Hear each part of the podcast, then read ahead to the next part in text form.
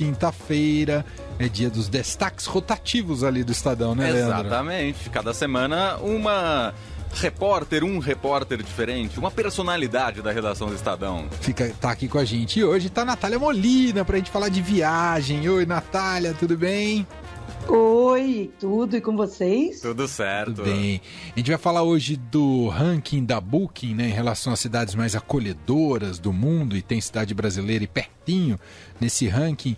E aí eu vou fazer aquele comentário, Natália, clássico de quando a pessoa vai numa época em que muita gente não conhecia e fala: Eu fui quando tudo era mato. ah, eu também, cara, muito tempo. eu fui para Monte Verde quando era mato, ô, ô, Natália só tinha, Molina. Só tinha aquela ruazinha do centro, né? É, você tinha quase que é, tem equipamento de escalada para chegar na cidade. Era um negócio terrível. Não, acho que você foi antes de mim. Não, eu fui, ainda não era assim tão hypada, não era assim a Monte Verde, que hoje em dia todo mundo quer ir e tal, mas já tinha Pousadinha de Charme, já Sim. tinha História de Fondi, já era destino de casal. Total, sem dúvida nenhuma. É, destino de casal e tinha as coisas de turismo de aventura também por lá, né? Isso, que é isso que eles estão explorando bastante, até por conta da pandemia, né? É, eles investiram muito, porque a maior parte das pessoas que foram para Monte Verde agora durante a pandemia, né, os dados da, da Agência de Desenvolvimento de Monte Verde região, que é chamada MOVE, né, é que 90% dos turistas é, teve, teve um aumento de 90% nessa procura por atividades de contemplação, esportes radicais, tudo que tem a ver com a natureza, né? Que legal. E agora ela também me explica, é um ranking que a Booking é, elabora? É assim, ah. Ano passado ela já estava, tá? Hum. É, Para entender esse ranking, Primeiro, assim, mais um esclarecimento. Monte Verde não é uma cidade, né? Monte Verde é um distrito de Camanducaia, que é uma cidade mineira, no uhum. sul de Minas. Mas como o ranking da, da Booking é feito como em inglês, cities, né? Que seria mais adequado chamarmos de destinos, né? Assim, mais acolhedores do mundo. O que, que eles fazem? Eles fazem esse ranking em cima do desempenho da cidade numa premiação anual que eles têm, hum. que se hum. chama Traveler Review Awards. Eu sempre gastando, né, My English aqui, né?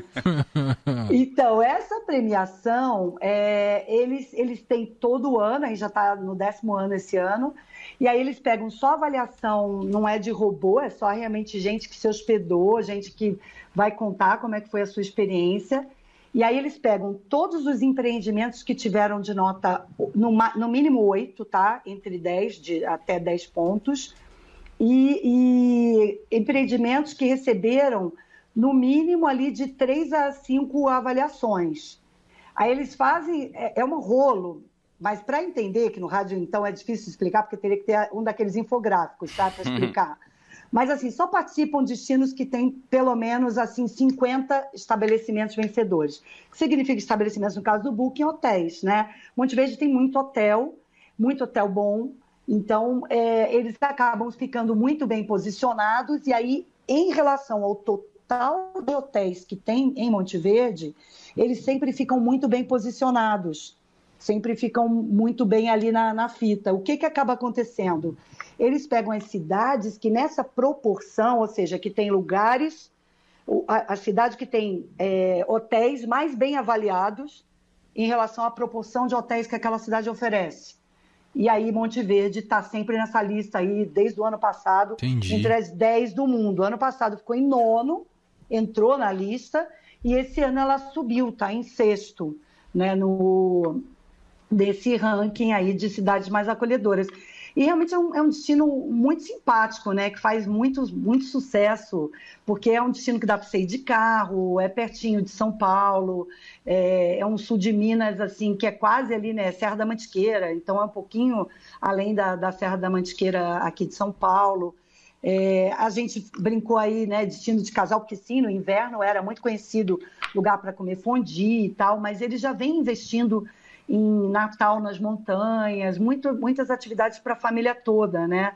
E o que você comentou, né, Emanuel, de, de esportes mesmo, Sim. né? De atividades, então, piquenique na natureza, city tour com pôr do sol. Então, não é só atividade radical, que também tem, tem tirolesa, escalada da Pedra Bonita, mas tem também coisa light para quem só gosta de contemplação, sabe, da natureza. É, que é então é, bem um bonito destino ali. que faz muito sucesso, é, ainda mais pensando nesse tempo aí que a gente está, né, louco de sobe e desce de variantes, de Ômicron, agora Ômicron, que é a variante da Ômicron, e aí muita gente procura é, viagens de carro, né?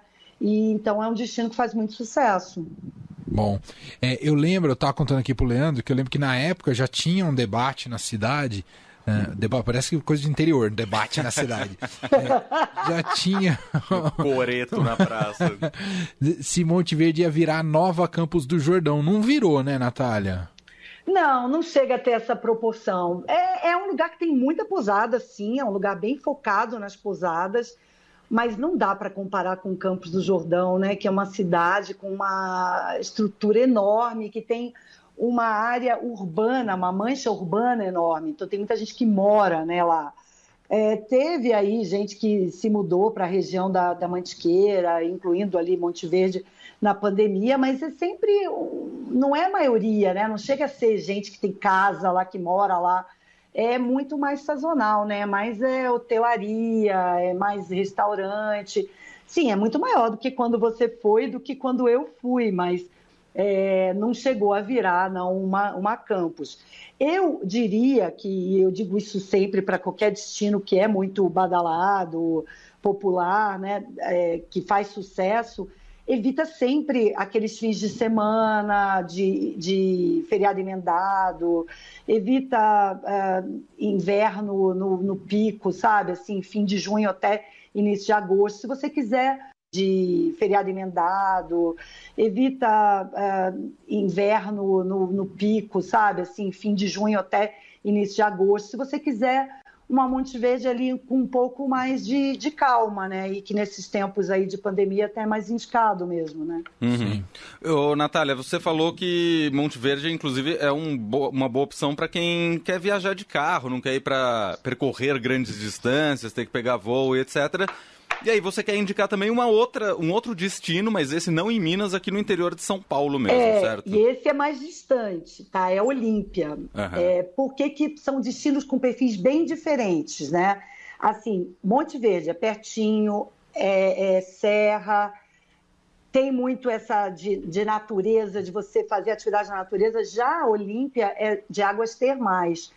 Então, o que, que aconteceu? Eu fui para lá em dezembro, eu me surpreendi, assim, eu fiquei no, no Hot Beach, o grupo, é um grupo que é o dono do parque aquático, Hot Beach, e tem, o, e tem quatro hotéis. Eu fiquei no Hot Beach Resort, que é como se assim o parque aquático fosse o quintal dele. Você atravessa uma catraca e você está no parque aquático.